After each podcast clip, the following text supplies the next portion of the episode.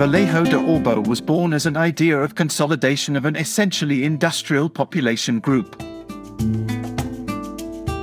The need for specialized labor in the mines led many emigrants to come to this basin, coming from the mines of Asturias and León. Around them, the local peasants also flocked to the wide offer of employment. However, in the absence of a stable population group, there was a come and go effect from the mine to the house or from the mine to the field.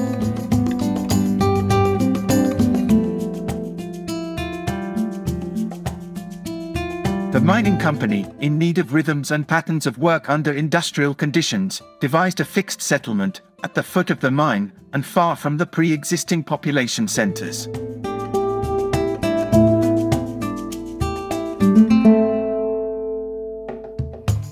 Thus it is installed in the valley of Orbó, the town, Minas de Orbó.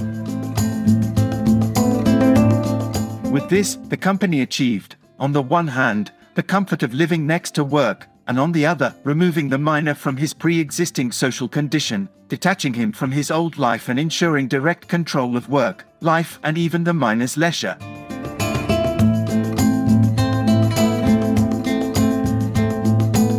Vallejo de Orbó has been a great industrial town, a pioneer due to various circumstances.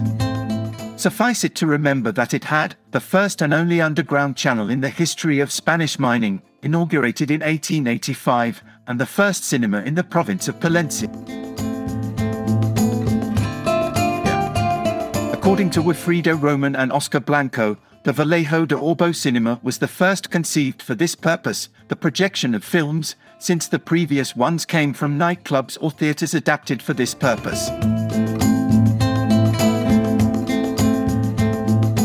On July 30, 1912, the newspaper El Eco de Barruelo dedicated these lines to him. We are told that in the immediate mines of Vallejo a piano handlebar and a cinematograph have been acquired in order to provide free distraction to the agents of the same. The company that owns the mines deserves congratulations for the interest it takes in its workers. Nowadays, Vallejo de Orbó no longer offers industry, but it still has that charm that prosperity gave it.